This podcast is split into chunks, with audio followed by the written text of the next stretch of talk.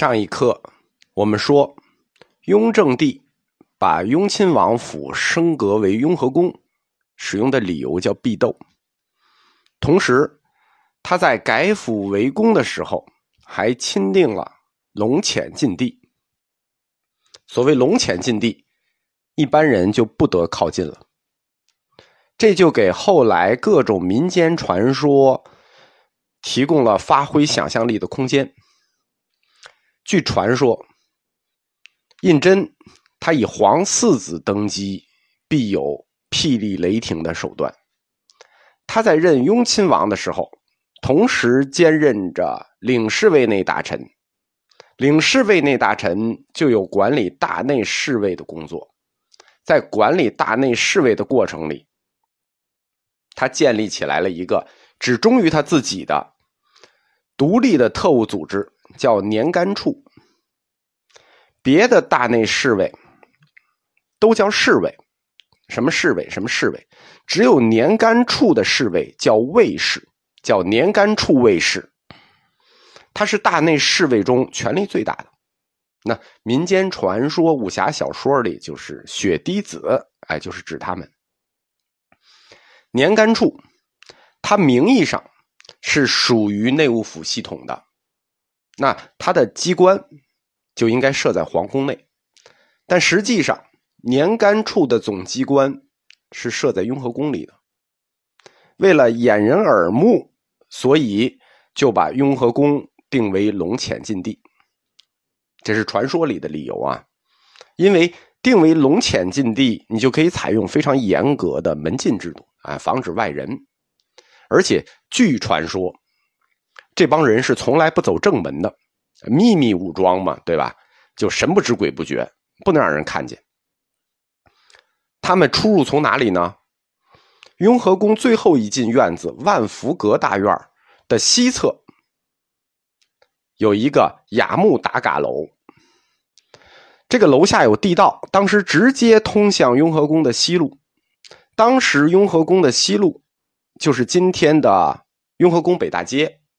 当时盖着一片关帝庙，直接从关帝庙里出来。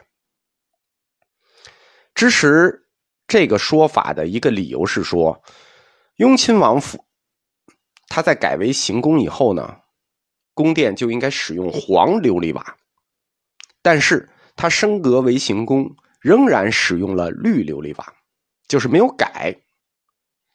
改黄瓦是雍正帝驾崩以后的事情，就是升格为行宫，十多年，小二十年没有改。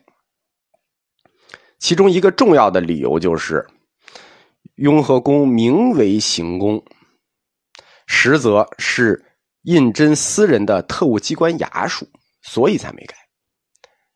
这个年干处呢，它的功能，特务机关的功能，一直发挥到了嘉靖咸丰朝，他就失去了这个特务组织的作用，但国力也衰弱了，他就改为了皇子大办，这个机构改为了皇子大办，就是陪皇子日常去玩的。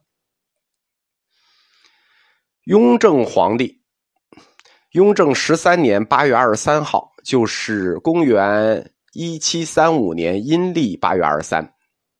他暴死于西郊的圆明园畅春园中。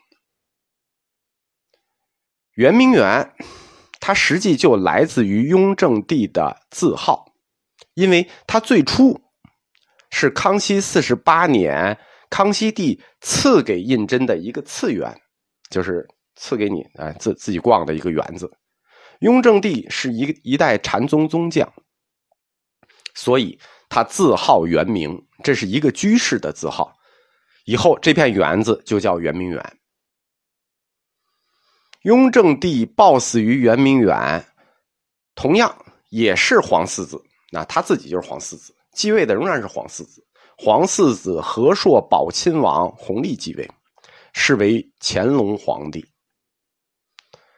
在他驾崩的当日，移官进京，停放于乾清宫。停放了乾清宫，只停放了两周，两周的时间，雍和宫就把所有的绿琉璃瓦改成了黄琉璃瓦，啊，就正式升格为宫的建制规模。然后就把雍正皇帝的棺椁移到了他的第三个殿，就是今天的永佑殿里。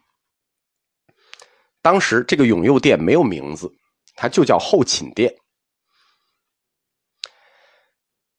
这种移棺在清朝的规制里是伪制的，因为按照清朝的规制，皇帝的灵柩在宫内乾清宫内停放半个月，然后要移到哪儿呢？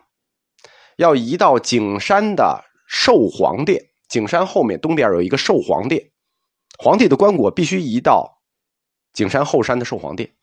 清初，帝王、皇后。都停灵于寿皇殿，但是雍正帝的棺椁却直接就移到了雍和宫。这种变动呢，可能就跟他的这个暴死于圆明园有关。这是清初四大历史疑案之一，他一直就没有定论。